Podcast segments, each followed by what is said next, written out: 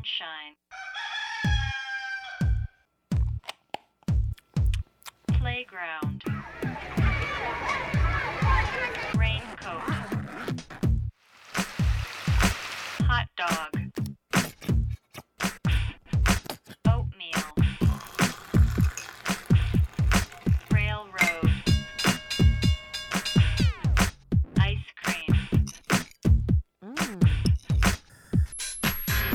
A B A B C A B C Darian。大家好，这里是 ABC Darian 初学者电台，我是本期主持人小杨蛋子。本期播客内容来自2020年 ABC 艺术书展上海站现场的讲座录音，主题是独立书店，关于城市、艺术和书。从2018年至今，书展涌现出越来越多的来自二线城市的独立书店，为那些自嘲是文化沙漠的城市构建出新的风景。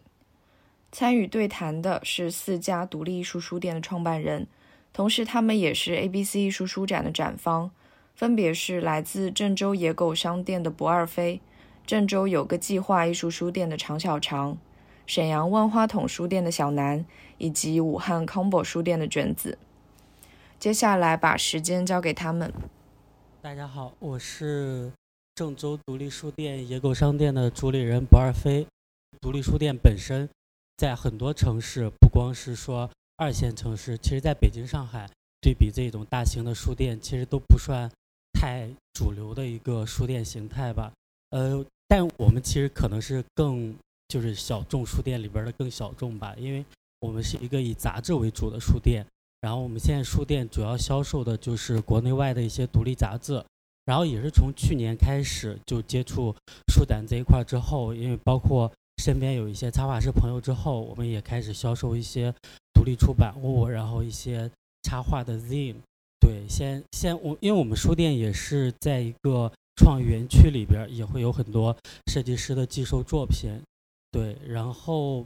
呃。当时做这个分享会之前，我们给书店就说要给书店做一个关键词吧。我们当时选了这三个关键词：杂志、分享、自出版。它也基本上概括了我们现在书店的三个主要的内容板块吧。第一个就是我刚刚说的，我们这个独立杂志，国内外的精选的一些杂志。然后就是分享这个，其实就是因为我们会跟很多插画师、设计师有这一些内容上的合作，包括做的一些周边插画师设计的产品、zine 等等。然后自自出版这一块，其实是我们从去年开始，因为我们也现在做了一个小的独立出版品牌吧，也是我们从这个做书店开始。嗯，以前可能是单纯的通过书店来。分享这些好的杂志、好的内容。现在我们也希望通过这种自出自出版的形式，并借助一些自己店的平台，然后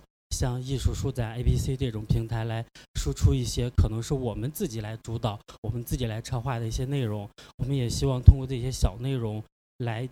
嗯，跟我们书店做一个在内容上的延伸吧。然后中间这个图片其实是我们今年在疫情期间六月份的时候。我们在书店旁边又重新做了一个小的艺术空间，叫 Dog Room，然后它也是一个以这种小型的展览主题活动为主。然后第一期的活动其实就是我们的开幕的时候，我们在七月份、八月份做了一个独立杂志展，也是邀请了国内的十个自出版领域做的比较我们觉得比较优秀的独立杂志参与了这一次展览。对，这基本上就是我们书店现在的一个状况。呃，大家好，我是来自武汉 Combo 书店的。然后我们书店的主要是会以漫画还有一些小令为主的。嗯，我们书店其实嗯在写字楼里面，可能就是社区感会不是很重。嗯，但是这个写字楼以前是武汉的一个叫做图书大世界的位置，然后他们后来就拆迁了。嗯，这个位置其实对于我来说还蛮重要的，就是陪伴了我小学到高中买书的一个过程。就是老师可能会，呃，让我们去买那种教科书，但是那个图书大志里面的话，更多我就会去买那种漫画呀跟外文杂志之类的。然后后来他就搬走了，很遗憾就搬走了。当然这也不是呃选在这里为主的一个嗯重要原因，主要是因为我 选门面没有找到，所以就刚好就走到这个地方，就想哎就在这里算了吧。嗯，然后我们书店。线下活动主要是会以分享和嗯分享会和工作坊为主，嗯，之前就是会有手工工作坊，觉得这样就是就是面对面交流的话，会给大家带来更多的那种阅读和创作上的乐趣和一些灵感，嗯，我觉得是会比线上交流嗯得到的东西更多的。然后我们现在就是嗯，在书店里面也会和武汉当地的一个精品咖啡店合作，他们的咖啡文化也是非常久的，所以我们后来就是选择了和他合作。我我要介绍的就是这么。呃，大家好，我是万花筒书店的小南。然后万花筒书店其实从创立到现在，呃，是一年多的时间，时间节点刚刚好。我们是从去年五月份的时候，呃，成立的。然后去年第一次参加书展就是 ABC 上海，然后刚好呃一年的时间之后，我们又呃和大家在上海见面。然后大家可以看到我们现在这上面的三个画面吧，我从最左面开始说，呃。我给书店定了，就是有一个所谓的关键词吧，可能是创造力、距离感和新鲜感。然后创造力呢，是因为我们现在可能呃一直在做一些比较有自己内容的文化艺术输出，就是我们在做自己的独立杂志，然后现在也在尝试着做一些比较有趣的呃艺术出版。呃，因为我们是希望作为一家独立书店，是应该有一些自己的内容在不断的去输出，能够呃让更多的消费者和喜欢书店的的人能够看到我们的这个所谓的创造力。然后书店第一张图上面的话，可能是我们呃艺术书这样的一个书架。其实我们的书的类型会呃分为几类吧，然后有自出版这一个类型的，然后还有摄影书，然后还有平面设计，然后还有插画类型。大家可以看，就会有很多不同类型的书放在这个上面。然后在最开始，我选择做一家书店，其实有两方面的原因吧。因为，呃，其一是因为自己在读书的时候做平面设计，就非常的喜欢艺术书，然后当时买了很多很多的书。呃，自己有这样的一个需求，再加上，呃，我觉得其实，在我们呃沈阳这样的一座城市里面。真的很难去找到一家呃艺术类型的书店，但是其实是有这样的一个需求的市场的，呃，然后我们书店的选址的位置是在美院的附近，鲁迅美术学院，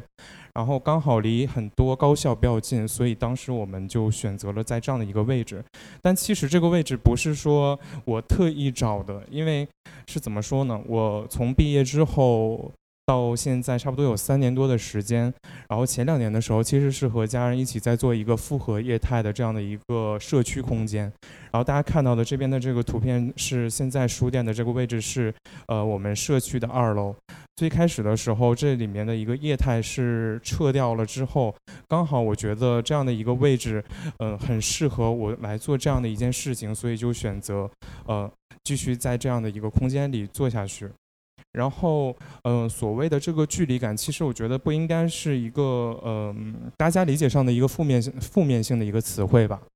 因为我觉得，在呃沈阳这样的一座城市，其实有很多的人在网上看到我们之后，他们也会比较好奇来到店里面。但是大家逛了一圈之后，可能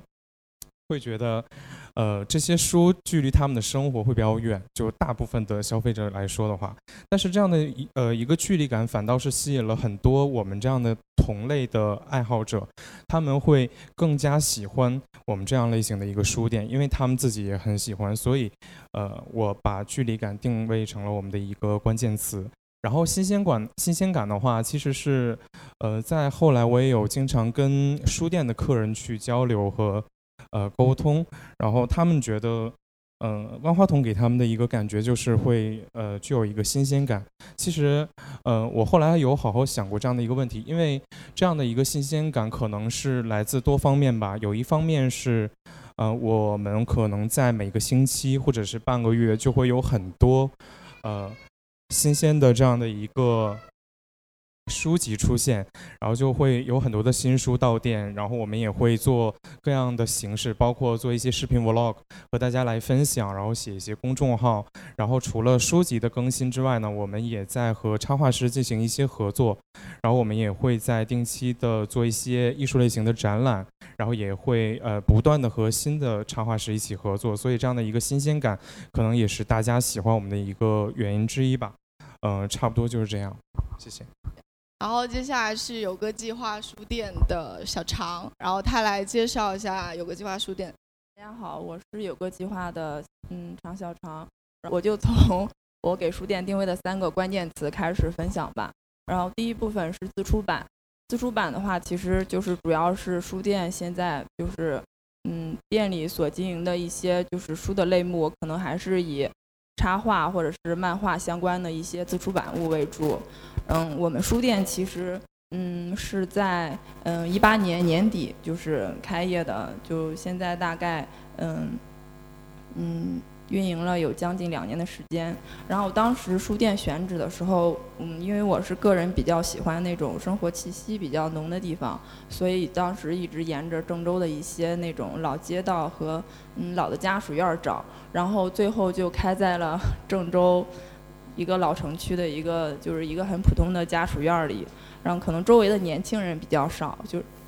就是就是老人啊，或者是那些嗯比较嗯就是有生活气息的，就是感觉会比较强，所以就是来我们书店那些人的话，可能去找到书店那些嗯，比如说他出行的一个成本啊，或者是找到书店，就嗯相对来说嗯比较高，嗯，然后。因为我们是开在一个社区里的书店，然后所以我们可能在嗯，就是做后期做做一些项目的时候，会更多的考虑能够跟就是社区有结合的东西，嗯嗯，所以我们后就是最后后面出了一本，就是我们的第一本自出版物，然后叫做港坡路十五号院儿。其实也就是书店所在的一个，就是我们书店所在的这个社区的名字，嗯，然后我们是每个月会定期举行一些展览，嗯，书店我们书店本身的面积其实不算大，但是我们当时是就是做那个呃空间规划的时候，就是预留出一小块儿，就是专门是做展览的，然后大概是就是勤快的话，可能是每个月会换一次主题。嗯嗯，然后我们书店现在是因为七月份的时候，因为城市就是那个嗯，就是街道改造和市容整改，然后我们书店所在的嗯周边的街道一些店就是都可能就是关掉了，然后我们可能也因为要提前做准备，就是现在是搬离这个社区了。现在新搬的地方是在我们郑州的一个。创业园区其实跟野狗商店就相当于是搬到了一个 一个园区里面，对，就从原来的社区里面搬到嗯那个新的地方。然后目前我们书店嗯还在整理之中，就是新的地方还在整理之中，但是也预留出了一块儿就是要做展览的呃空间，可能后期还是会持续的去输出这样的一个嗯嗯一个展览。然后这个是。串门艺术节，串门艺术节的话，其实是我们去年十一月十一月份发起的一个，嗯嗯，就是以艺术书展为主要呈现的一个艺术节。我们当时其实，在嗯在郑州做这种艺术节的话，嗯嗯，就是内心其实相对是比较忐忑的。就是虽然在我们就是正式开始发嗯招募之前，已经有一些。嗯，自出版机构啊和个人艺术家，就是他们会嗯很愿意参与和支持。但是我们其实对于可能就是来参展的一些，嗯，包括独立书店啊，一些个人艺术家，他们对于郑州的这个市场的期待，其实我们是嗯无法预知的。嗯，但其实艺术节就是举办之后，就是你会发现，可能不管是嗯像郑州这样的二线城市，或者是其他一些嗯嗯一些就是还没有举办这种艺术节的城市，它其实是有这样的群体在的。就是你你发起这个艺术节之后，会发现有就是有会有这种相同喜好的人，然后就慢慢的就是会嗯逐渐冒出来。嗯，我们当时其实开书书店的初衷也是希望说，嗯，就是在郑州的，就是，嗯，就是在本地吧，他可以在自己的家门口就看到一些关于书的一些，就是更多元、可能更更自由的一些表达，嗯，嗯，其他的没有什么了，就是。好的，谢谢，谢谢小常。那，呃，四位嘉宾都介绍过他们的书店之后呢，我想跟他们再聊一聊一些其他我们都关心的问题。我之前跟卷子认识的时候，他有一个朋友，然后找到 ABC 的书店，然后过来，就他的朋友也是一个重度的艺术书发烧友。然后他当时来找我的时候跟我聊，他就问说，到底什么样的书店是艺术书店？然后他当时一六年的时候，他做了一个采访，是采访了五六家呃台湾的本地的书店。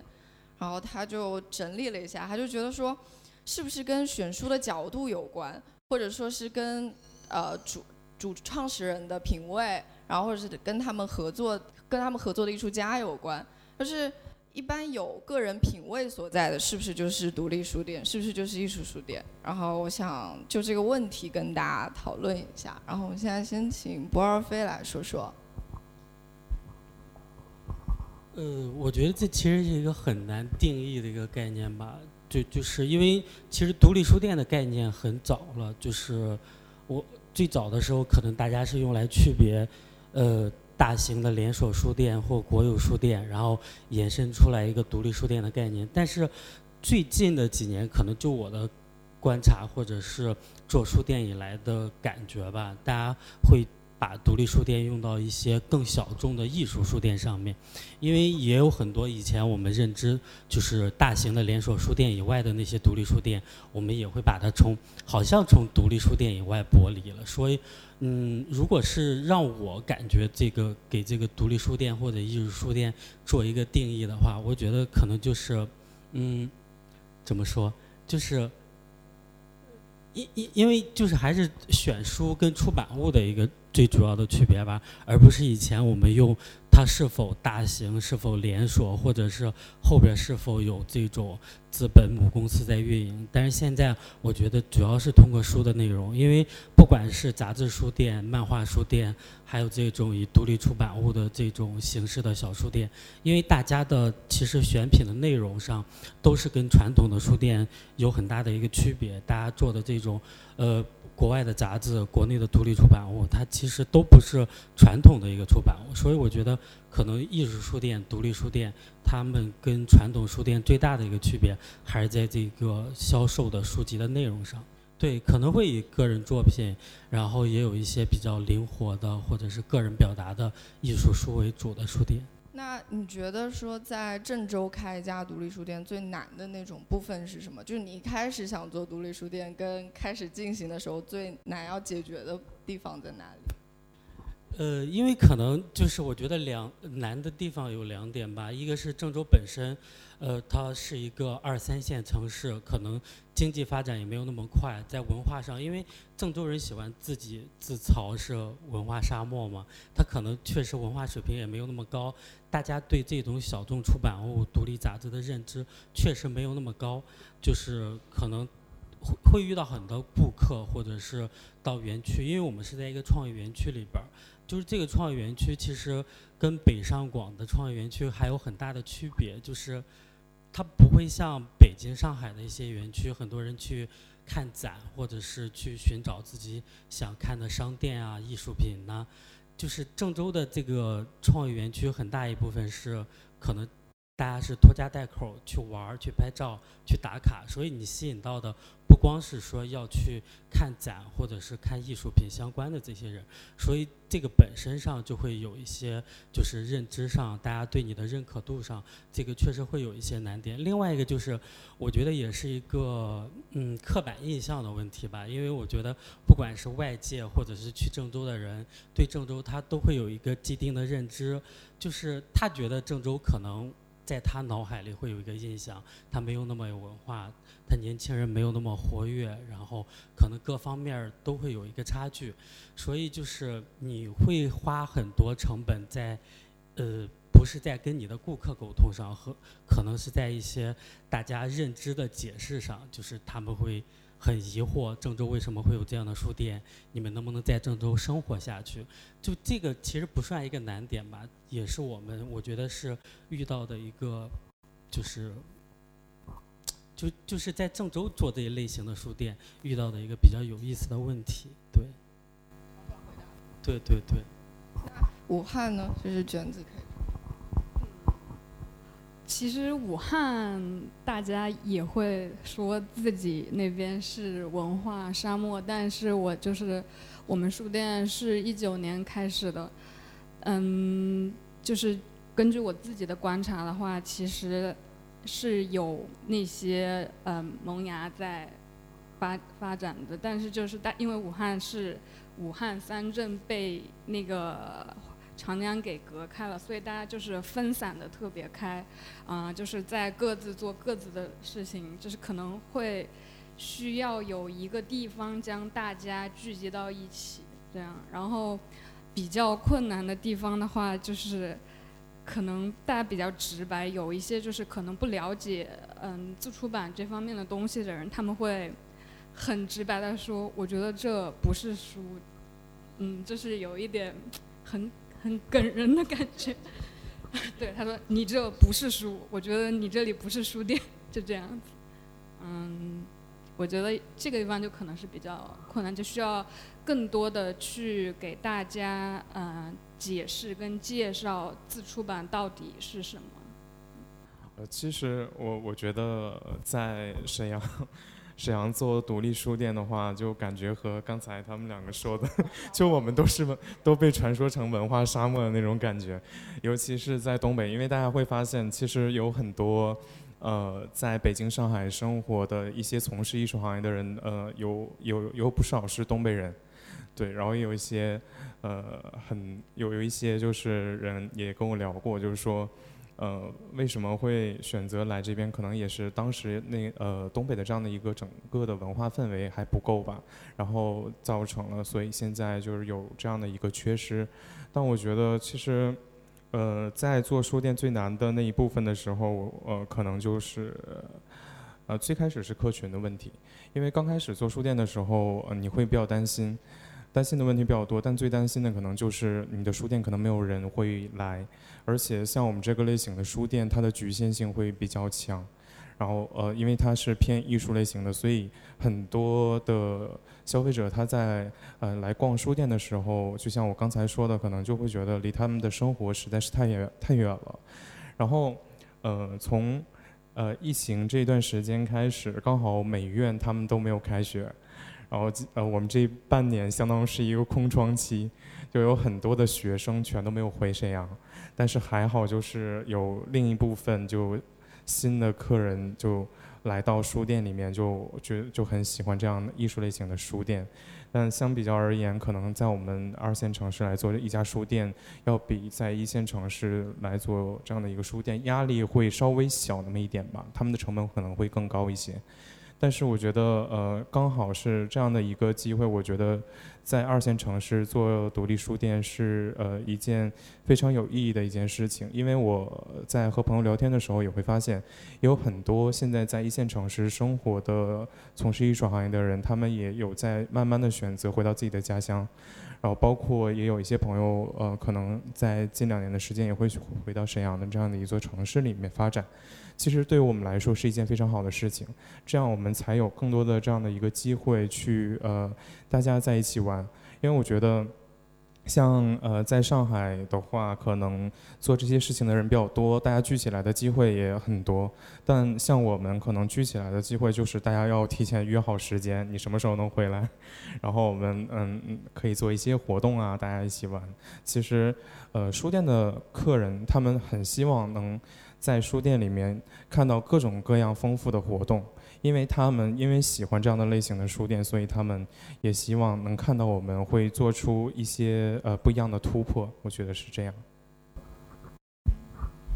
嗯，因为我跟其实跟不二飞，我们都同在郑州。刚才他说的一些问题，就是就是大部分其实都是也是大家遇到的一些问题。嗯嗯，因为我们其实我们书店，因为之前是开在社区里头的时候。就是我对于，比如说可能就是来来书店的一些，嗯，读者，可能因为本身他他是从微博上了解到，然后他对这个就是自出版啊或者这种艺术书这块儿是有了解的，所以他来到店里之后，可能就一般就是就是相当于是很精准的，嗯，就是那种客应该是什么顾客，对，不能说客户，但是对。就是相当于很精准的嗯顾客，但是其实因为就是他很零零零零散散的来到，就是虽然每一个人都来到，就是啊他他说哦我之前去过 A B C，我去过上海的野餐艺术节这种，我就觉得还就是觉得很惊喜，就是觉得哦郑州有这样的人在，但但其实他相对一个就是就是基数太小，就是书店其实在那边也是就是存活的不太好，但其实。嗯，我当时在就是老店那边的时候，还有一点感触就是，嗯，虽然你跟，嗯，跟就是跟顾客、跟读者，就是可能你在呃交流的一些这种输出成本上，嗯，过高，但其实还是有会有一些，就是，嗯，怎么说呢，嗯，会有一些就带就是带来的一些改变，也会让你觉得哦，嗯，是我坚持做下去来的呃一些动力。嗯，我记得当时我们书店就是去年去年冬天的时候，嗯，就是有一个男生，他应该是从深圳回来的，做应该是做做动画的，就是很应该是偏那种就是，嗯，就是那种嗯嗯 CG，然后那种游戏建模场景那种，对，他他每他就是他每一次都。就是隔几天就会来一次书店，问我们有没有这类的书。我说我说没有，然后他他每次都来问，然后就是隔几天来问一次，或者是问我们有没有一些什么《山海经》的这些一些怪，就是这种嗯这种图书。我说没有，然后后来就有一天，他带就带还他他还会带一些，比如说小蛋糕啊，有时候过来，然后他说他就开始坐在店里，就是去。读店里的书，他好像就哦，然后觉得还挺有意思的，然后就是基本上可能会定期每隔一段时间就会来来书店，然后可能看看我们有没有什么新的书。但他虽然从来没有出现过购买行为，但是他很就是很好像很哦，我在这里看书感觉还挺。嗯，就是很期待你们有什么新书，他就没，他就隔段时间回来看，都到一直我们搬店的时候，他还问我 搬到哪里去了，已经变成忠实顾客。嗯，对，包括我们就是社区周边的一些这种大爷大妈，可能刚开始他对于我们是一个很模糊的概念，有时候他们会进来问我，就是书店里面有没有豆浆啊，就是这种。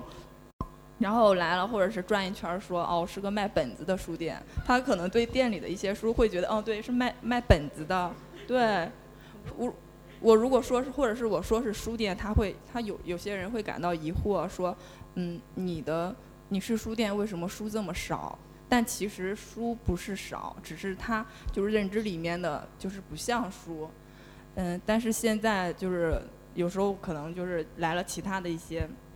不明所以的路人，但是周边的邻居都会很热情的跟他们说，我们是一个咖啡书屋，就是其实介绍也是挺准确的。对，刚好就是小常帮我 Q 到了下一个问题，我就是想问问大家，就是觉得因为 ABC 都在北京跟上海办嘛，然后我们。其实也有想过，因为微博有好多人问我们要就是什么时候去成都，什么时候去杭州这种好多好多，但我们就会在想，因为我们在北京、上海办过那么多届，我们就很想知道，在你们书店碰到顾客跟书展上遇到的顾客，就是他们的区别在哪里？可能书展上面大家就是已经对这方面已经了解过了，然后他们有已经有自己的一个非常，嗯，自己的一个认识。然后像在书店的客人的话，他们有的是完全不懂，就是不知道这个东西的到到底是什么样子的。我觉得可能就是，嗯。可塑性也不叫，就是，嗯，可能他们就是带来的碰撞，所最后结局就会跟一线城市又很不太一样，可能他们会有一些其他的想法，这样。刚开始他们是看大众点点评 上来的，对，然后就说嗯这是什么，然后我就会跟他们介绍，然后讲一些乱七八糟的东西。然后他们就会有的就是会非常感兴趣，然后就会自己回去之后会去了解这些东西，然后他们就会变成一个嗯，加入到这个行列来，这样。会有从就是比如说郑州找到这里来的吗？嗯，去年的时候有遇有遇到过，就是，嗯，是河南的，就是是洛阳，他说他知道，然后就可能是会专程过来过来看，嗯，然后书店里遇到的顾客其实跟卷子刚才说的这种是就是差不多，因为书展本身它的就是受众，他对这个市场是有就是相对了解的，然后店里的顾客的话，你需要花更多的精力去跟他，嗯，就去跟他讲这个讲讲这个的东西，包括我他刚才说到大众点评这一点，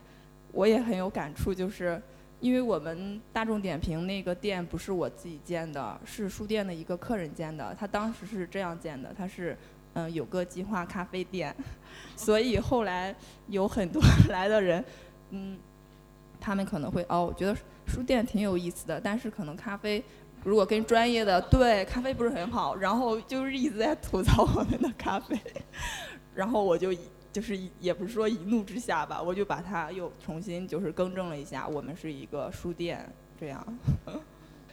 虽然我觉得这种方式有一点出乎意料，但我觉得结局是好的，就是你可以通过另外一个方向把本来不是这个领域的人拉过来，就是他可能在喝咖啡的时候就可以拿一本书来看，然后他可能就会问起，哎，这是什么书？然后可能就开始了解到原来还有艺术书这个选项，还有这个领域，还有人在做这种事情。除其实除了除了普通的咖啡馆，我知道他们也都在自己的空间里面做一些展览、工作坊、分享会。然后我也想请他们来介绍一下他们做工作坊的思路是什么，展览的思路是什么。思路的话，其实主要是想要给，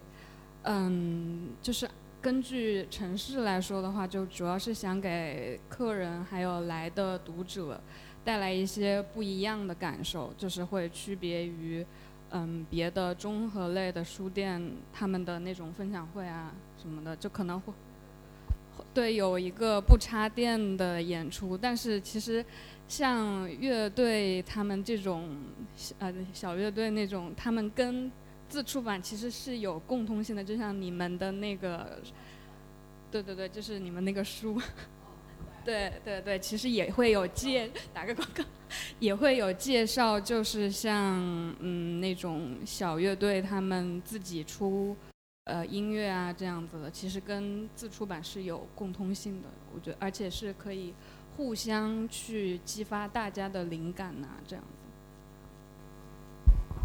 呃，因为我们从去年开始也在陆续做一些小型的展览分享会，然后特别是今年也新做了展厅，然后就是我们的思路其实跟我们做一这个书店的思路是一样的，因为我们一直。就是可能也跟我个人的职业有关，以前也是做做文字、做策划、做杂志。我可能对我来说都是分享内容的一种形式，不管是你做一个书店、开一个公众号或者做一个展厅，对我们来说意义是一样的。所以我们不管是做展览还是做这种小型的分享会，可能都会从一些我们觉得比较有意思的内容去着手，去就是好玩的插画、好玩的摄影，然后好看的内容的杂志。所以我们也都是按照这个思路来。做就是这个这个内容，这个插画或者这个作者的那作所有的创作，肯定是我们自己感兴趣的，然后我们也觉得它的内容是值得分享给大家的。对，就是基本上跟做这个书店的思路是一样的。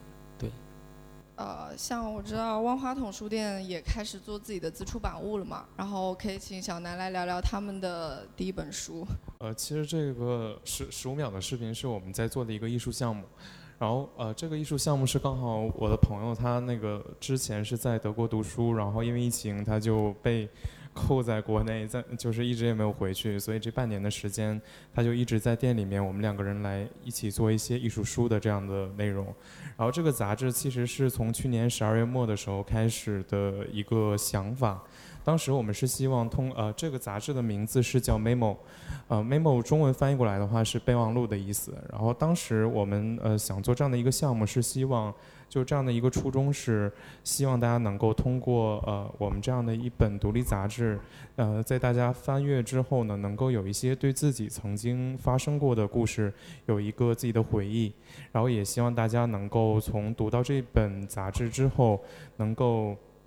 开始慢慢的去记录自己的生活，因为我觉得，呃，每一期我们在做杂志的时候都会写一篇公众号，公众号有一个板块的内容是叫聊天室，这个聊天室我可能会邀请一些自己的朋友，然后也有很多是书店的客人，他们自己的投稿，我们会呃根据每一期的主题来，呃听一听他们的故事。我有一期我觉得最有意思的是，我有一个朋友，他也是呃做自出版的。然后他呢有一个习惯，就是喜喜欢把他每一天的梦记录在自己的本子上，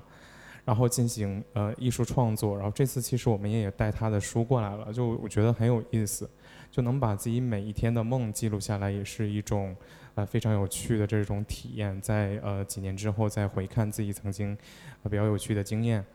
然后呃这本杂志呢，其实我们现在已经做到了第六期。第六呃，每个月一期，然后特特别赶，就 一个月的时间压力特别大，因为我们书店其实只有两个人，呃，一个我还有一个女生，她是主要负责书店的营运，然后还有一个就是我朋友，我们两个一起做这个杂志，然后一个月出一期，然后 就就嗯压力还蛮大的。那你们征集一般都是在公众号吗？还是在？对，我们是在公众号和微博上面征集呃问题。对，然后刚开始呢，其实这个选题呃基本都是我们提前选定的，就已经选好的。然后像第一期的主题的话是小岛，然后可能和一些生活的记录有一些关系。然后包括后来其实大家比较喜欢的有几期的内容是衣服的那一个，我觉得呃对，衣服的那一期，因为我们这个杂志。这次没有带图片过来，对它和呃以往的杂志还不是特别的一样，它是那种设呃装帧设计上会比较有趣一点。然后衣服那一期我们是真的用衣服的面料来呃做缝制，然后包括里面的装帧排版也都是做成了一个衣服的形式来展现的。然后包括后来有一期是叫超市情节。我们当时就是收集了超市里面很多大家扔掉、废弃掉的这样的购物小票，我们拿回来之后，然后贴在了墙上面，然后呃边上序号，大家盲选，去选一些就是可能自己从来都没有吃过的东西，然后选完之后，我们买回来，买回来之后，我们用扫描仪来进行了一个扫描。然后做成了一个比较有意思的二次创作，然后再进行了一些呃特别的印刷，然后也尝试了 Riso，也尝试了丝网印，然后用超市便当盒的这样的一个包装里面用成了一个啊就是超市能看到的购物小票的形式，然后包括塑封袋的形式来做一个展现，大家觉得很有意思。然后每一期其实都会有一个彩蛋，大家比较期待的就是这个彩蛋，因为是额外赠送给大家的。对我们这个杂志的话，其实是它的印量很少，它是根据每一个月的天数来做的。比如说有的时候三十天，我们就只做三十本。然后最近的一期，其实因为最近呃时间特别紧张，我们没有赶出来。但九月份可能也会和大家见面。这一期的主题是呃迷迷宫，我们是呃尝试了一些不不同的方法，能够呃。让大家在翻这本书的时候，就像真的在走迷宫一样，所以就是特 特别的费费脑，就一直在想应该怎样做才能够让大家觉得买到这本杂志会觉得非常的有趣，就很值得。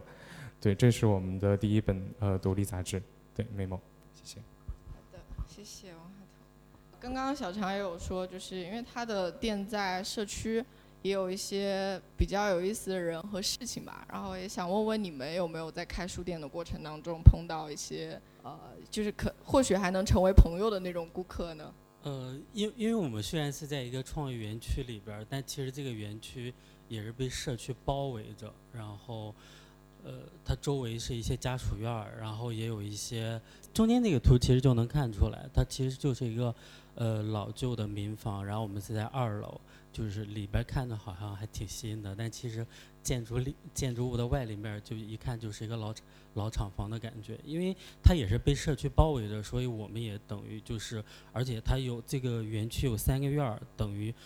都深入到社区里面，就是你不可避免的就跟周边的社区产生链接，而就我们可能看到最多的就是，除了老头老太太，就是因为是呃家属院很多，就会有很多小孩儿，所以我们就是感触最深的就是这些小孩儿，因为可能这种老城区，包括这种以前这个地方算是城中村的小孩儿，他可能跟外边的小孩儿还不太一样，因为就是。我我不知道该怎么形容啊，就这些小孩可能比较内向，比较害羞。他们以前看到这边陆续开新店，包括有一些，因为我们的邻居是一家猫主题的咖啡店，我们是个书店，再加上中间还有一些插画师的工作室。这些小孩最初的时候其实都比较呃胆怯，他们喜欢就是他们想进来又不敢进来，然后他们也不知道以什么样的方式去跟你打招呼什么，所以我们经常会听到外边有人敲玻璃，就你。老是听到外边的玻璃有人敲，然后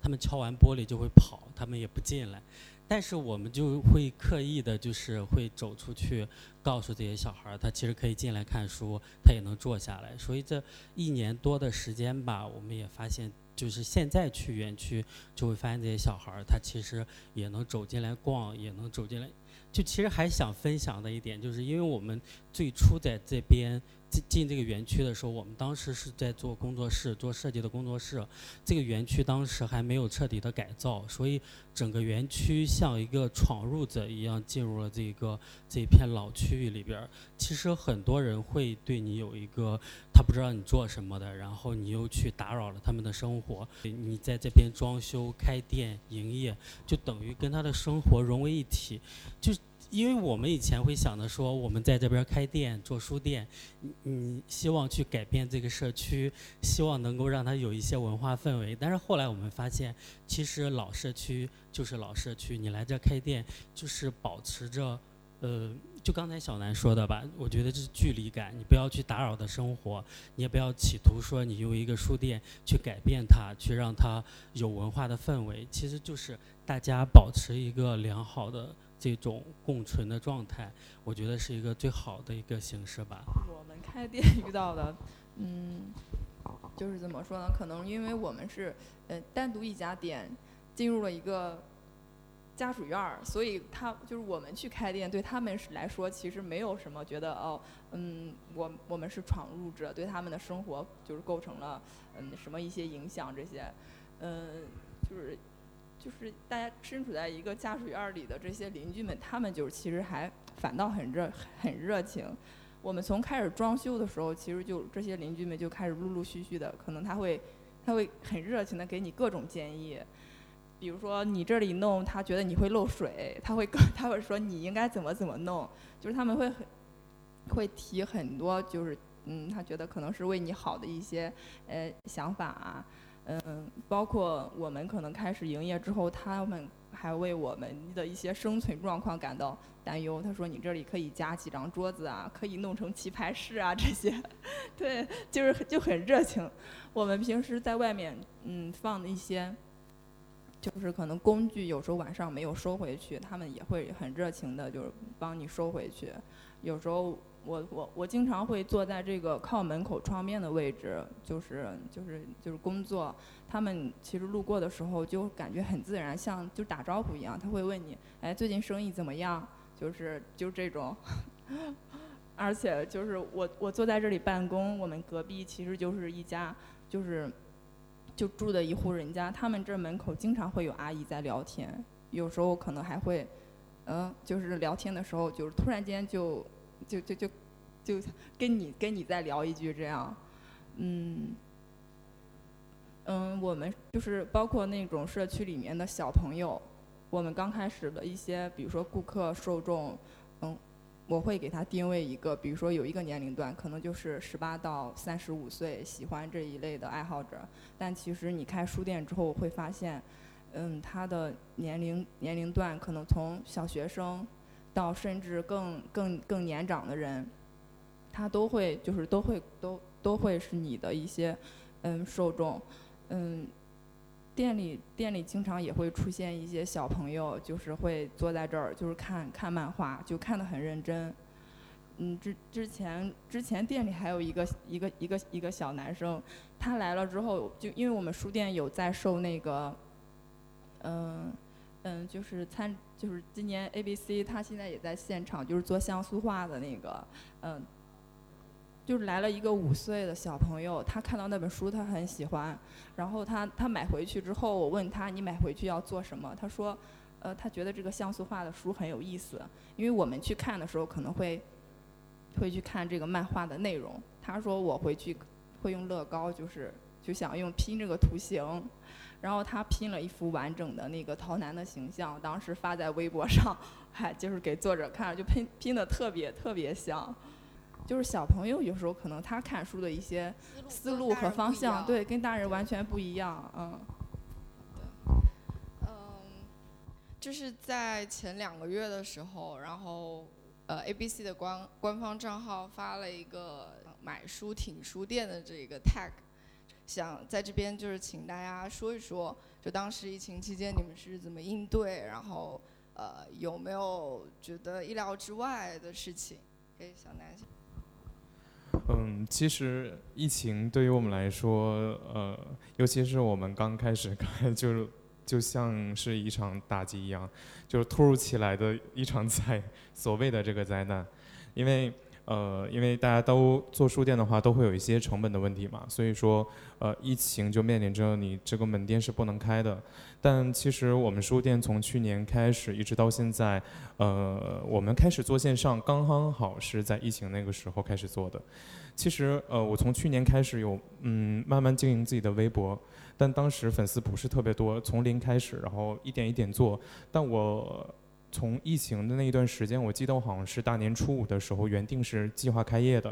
然后当时呃没办没有办法开业，所以我就回到店里拿了一些书到家里面，然后去录一些视频，然后在微博上面发。然后后来就觉得，嗯，你也不能放弃做这件事情，就一定要想想办法，所以后来就建了一个群，然后当时是在那个客服的朋友圈里面发，然后后来也在微博里面试了一下，因为我没觉得。呃，刚开始没觉得微博的转化率会呃有很好的效果，但没想到的是，微博很多就是来自国内各个城市的这样的书店的粉丝，呃，加入到我们这个群聊里面。当时那段时间，我们就在群里面，大家都会分享自己的生活，然后分享一些自己的创作，呃，聊得特别的好。然后后来，因为之前的时候，其实我们没，我们只有两个人，没有时间做线上，就。因为营运再加上参加活动，可能就已经耗费掉自己所有的精力了。但疫情就天天都在家，刚好就把我们的线上做起来了。线上的话，我们现在就有线上店，然后当时在群里面我们会给大家发店里的一些书啊，分享给大家，然后录一些视频给大家讲。然后嗯，没想到就是大家的反馈还是挺好的。然后我们线上到现在其实就慢慢的。就好起来了。疫情其实给我了给了万花筒一个机会，让万花筒呃认识了更多的人。然后其实我们现在呃虽然说本地的客人有限，但是可能国内各个城市的客人就是呃也有很多，所以就我觉得呃其实这一年对于我来说，嗯还是挺有纪念意义的吧。我觉得挺难忘的。疫情对于我们来说，嗯是这样。那我们请野狗商店博二飞说说。嗯，疫情我我觉得可以分两个阶段吧，就是确实前一段阶，就是最早的那个阶段，确实对我们影响也是挺大的，因为我们也是在一个就是社区包围着的一个园区里边儿，就它其实比很多临街的店铺，包括很很多商场解封都要晚一些，所以整个二月份、三月份、四月份。那个园区是不能进人的，所以我们也没办法营业。就跟小南一样，因为我们也被迫转为线上，但可能我们也不是微博，就是我们做了自己的微店，但是微店它是一个稍微封闭一点儿的一个平台吧，所以就是在那一段儿时间，因为我们团队有三个人，我们也都说自己被迫变成了杂志微商，因为你要不停的发朋友圈儿，然后去介绍这些新到的杂志啊，然后去跟大家引导大家进微店来购买。但其实对于我们销售杂志来说，其实还有一个很大的影响，可能是比小南或者长青卷子他们会更严重的一个，就是因为我们很多杂志是国外的，疫情期间很多国外杂志是到不了国内，然后有很多杂志也会延迟很多，所以你基本上可能想想去做微商，你也不知道在发什么，却只能发一些过去的过刊杂志、老杂志啊什么的。对，但是我还想分享一些，就是可能也是这次疫情期间比较，因为大家都在讨论这个消极的影响，或者是被迫的一些呃改变吧。我觉得就是可能不同城市，就是郑州来我来观察，其实。嗯，我我不能说它是积极的影响，但它也算是积极的一面儿吧。因为就是做了一个实体店之后，你就会去呃留意，就刚才常小常说的，我们会去看大众点评，去看小红书这上面的东西。就是从五一开始，因为郑州其实已经算是完全开放了，大家可以自由走动了。但是可能去外地、去别的城市还有限制，因为也也会限制旅游这些。你就会发现，在五整个五一期间，就是因为我们所在的园区，包括我们店，就有一波人流的剧增。很多人会拿着大众点评、小红书上的照片会过来说，就是你们你们店，包括因为我们店里养的有一只狗，有一只猫，那只狗可能很偶尔才去，然后就会发现。即便它很偶尔去，就能被别人捕捉到，发到小红书上。然后后来我们就是问了一些朋友才知道，因为小红书上的很多博主，包括大众点评上郑州的一些博主，因为在疫情呃没有疫情的时候，他们做的很多内容也是这种指南分享，但是他可能做的都是呃上海必逛的十家网红店，或者是北京的小胡同里边的十个店，但是因为大家都走不出去了，这些博主他还要做内容，就是对对对对，只能做一些本地化的内容，因为整个五月份、六月份，就是各地也都在做这种，就是振兴本地经济、夜市经济，就是很多人可能我觉得会有这一方面的影响，大家走不出去，只能在自己的城市里边挖掘一些可以去逛的店、可以探索的东西，就包括疫情期间很多机构像 ABC，然后我知道也有很多这做这种书店垂直类媒体的，大家也在呼吁号召这种书店联合起来，去去发现你城市里边的小书店去买书啊。我觉得这算是一个积极的影响吧，因为可能对于这种在城市运营小书店的人来说，你去发声的机会其实还很少，也是借助这一次疫情，有更多人可能。不管是被迫或者是引导性的去探索一下这个城市，找一下这些小店，也也是我觉得是我们能看到的一些积极的影响。那接下来的环节呢，我是想让四位书店的创始人可以互相提问，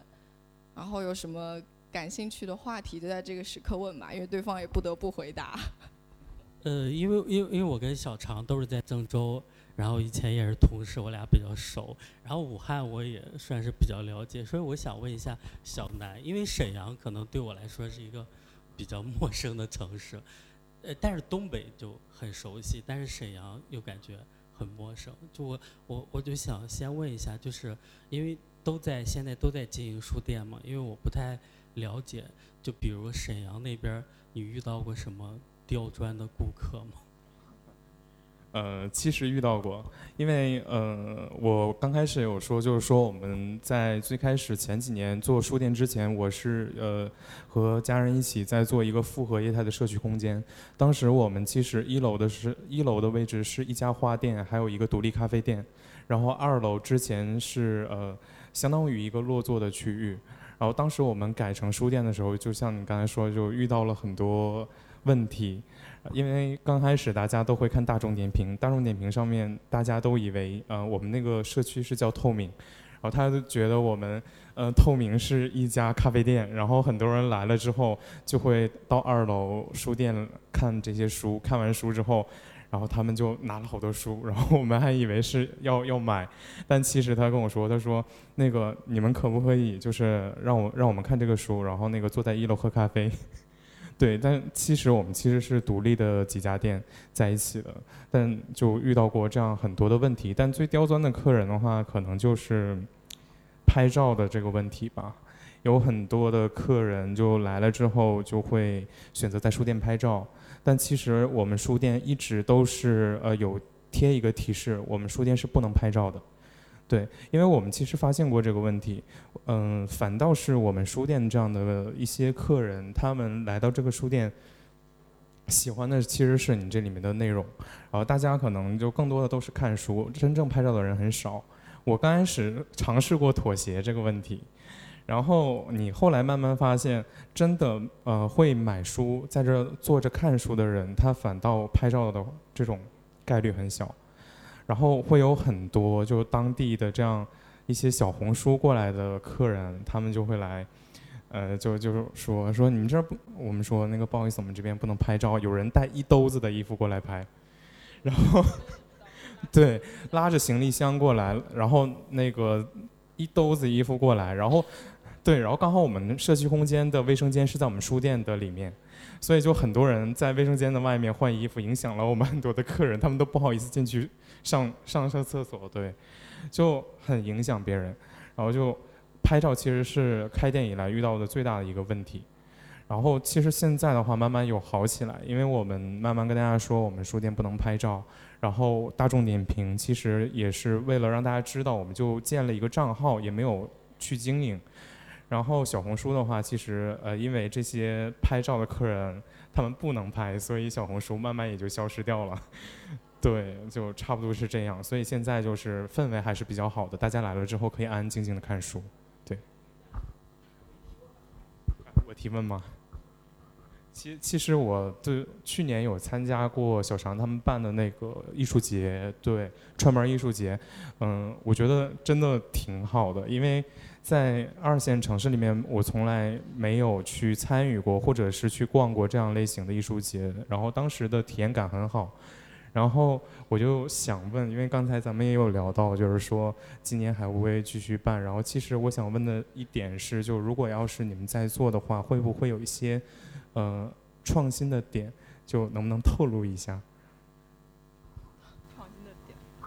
对，因为我们，哦，因为我们其实今年也在。就是做一些艺术艺术节，就是就串门艺术节的筹备，但其实因为今年筹备的时候，其实心里是有一些就是担心的，因因为是嗯怎么说呢，就又要说到就是疫疫情这个原因，嗯，可能会因为这个会影响大家去到别的城市的，就是怎么说，它还是出行成本上的一个问题。就是我可以去北京、上海，就是我考虑一下可能会去。但是我如果去到一个，嗯，像郑州这样的二线城市的话，可能会真就是我觉得会会受到很大的影响。嗯，但是我们今年还是想继续做的原因是觉得，嗯，就是想用另外一种形式，嗯，可能会弱化一部分，就是比如说，嗯。艺术市集就是这一部分，然后可能会以比如说互动和嗯展览的这个部分会再提升一些。但其实像在郑州这样的城市，嗯，就不二飞应该了解，就是你如果找到一个特别合适的空间场地很难，我觉得会比武汉和西安更难，因为 因为其实今年有想过去武汉或者是西安做这 做这个做这个东西，嗯。挺好的，嗯，然后今年的场地的话，现在还是在沟通，嗯，就是还没有完全确定，就是有有就是保底场地可能还是会在我们的那种公共的，嗯，就是那种艺术馆，但其实我们想把它放在，就是类似于菜市场这种空间做一个独立的空间，因为串门我们去年发起串门的初衷，其实并没有把它想过一做成一个。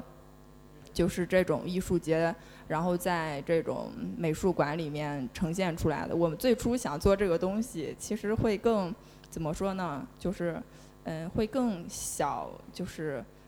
整个铺的摊儿会觉得会更小一些。是当时就是想沿着书边所在的那个社区和街道，然后做一个这样的嗯，就是艺术活动。因为当时是在我们书店所在的那个街道上发，就是就是发现一家农超，就是就是卖菜的超市，他们的一楼有一大部分空间和二楼空间是闲置的。然后我当时进去的时候就觉得这里特别适合做做活动，但其实一直因为就各方面沟通，包括找社区啊、找街道办啊、找相关部门，就是也没有把场地沟通下来。然后最后就是怎么说？可能也是因为那个原因，就是促成了我们做成后面这个串门儿艺术节，就是它用另外一种形式呈现出来了。所以今年我们其实还是想就是回回归一下，回归到我们最初想做的那种形式，就是在场地上会有所就是不一就是不一样这种，嗯，因为如果在 在这种艺术馆里做的话，其实我觉得可能呈现出来的效果会跟我想象的就是不太一样，嗯。我问我问那个娟子吧，因为像我跟不二飞，我们其实也比较熟悉。然后小南的话，我其实刚才刚才他他说的时候，我很想给他鼓个掌。我觉得他能每个月出一期杂志，太真的太不容易了。而且真的万花筒，我觉得万花筒一年就是他的那个就是就是成长，真的我是手动要给你点个赞。嗯，卷子的话，我其实是想问，就是因为刚才在分享之前，我我在下面有有问到，就是有聊天，就聊聊到了一些内容，就是说，比如说你一个人在全职做这个书店的时候，你的一些精力分配和你觉得比较难的地方是，就是就是就是在在在哪儿？嗯，可能很难的就是一个人开店的话，精力是非常非常有限的。再加上其实我自己本身是做创作、做插画这方面的，所以我在就是出嗯、经营这个店的时候，要运营公众号、微博什么的，我就是根本没有时间去做自己的创作。但其实我是自己会非常有创作欲的一个人，所以这是让我很比较难受的地方。就是我其实有很多东西想要去表达、去创作，但是因为就是开了这个店之后，去处理这些琐碎的事情，就是会占用我百分之九十的时间。就是一个人做的话，如果就有没有想偷懒的时候？超级有，因为我又很喜欢玩游戏，所以就可能就是嗯，就是书店就是发展的比较慢，也有可能是 是这被玩游戏给耽误，但就是可能玩游戏也是我平常放松的一个 活动。那我们今天再留五分钟吧，就是观众有什么问题想要问都可以问，好吗？可以举手，如果有问题的话。那个，我我想问一下小南，就是你这个万花筒书店地址在哪里？呃，我 请问是在沈阳吗？呃，我们是在那个沈阳的呃彩塔街春和里，就鲁迅美哦美院对面。啊，鲁美对面。啊，鲁美对面哦，对，行行行，是。嗯，我也是沈阳人，所以下次回去的话好好会去一下好。谢谢谢谢。因为其实就在呃我们我们这样一座城市里面，能遇到喜喜欢这类型书店的客人，他们和我们之间都会特别的惊喜和惊讶，就是很开心能遇到就喜欢同样类型的呃书店的这样的一客人，其实是很开心的一件事情。啊，对对对，我刚才听到的时候，听到你说是沈阳的一家那个 艺术书店，感觉很兴奋。对对，我们书店可能不是特别好找，到时候对 嗯可以到摊位找我，谢谢。可以可以可以可以。以上是本期初学者电台的所有内容，谢谢大家的收听，我们下期再会。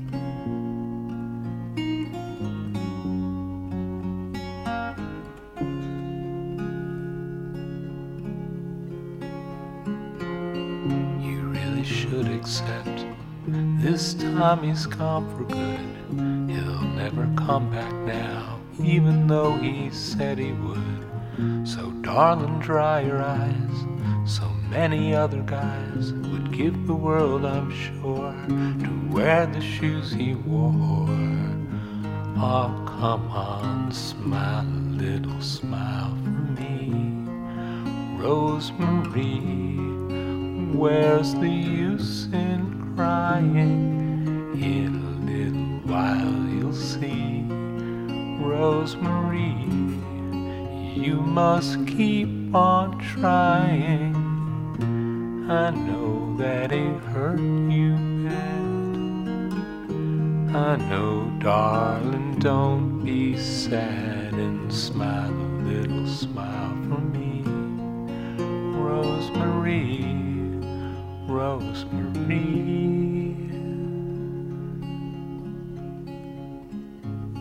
I guess you're lonely now. Love's coming to an end. But darling, only now are you free to start again. Lift up your pretty chin. Don't let those tears begin. You're a big girl now, and you'll pull through somehow. Oh, smile a little smile for me. Rosemary, where's the use in crying? In a little while you'll see. Rosemary, you must keep on trying. I know that it hurt you bad. I know, darling, don't be sad and smile a little smile for me. Rosemary, Rosemary.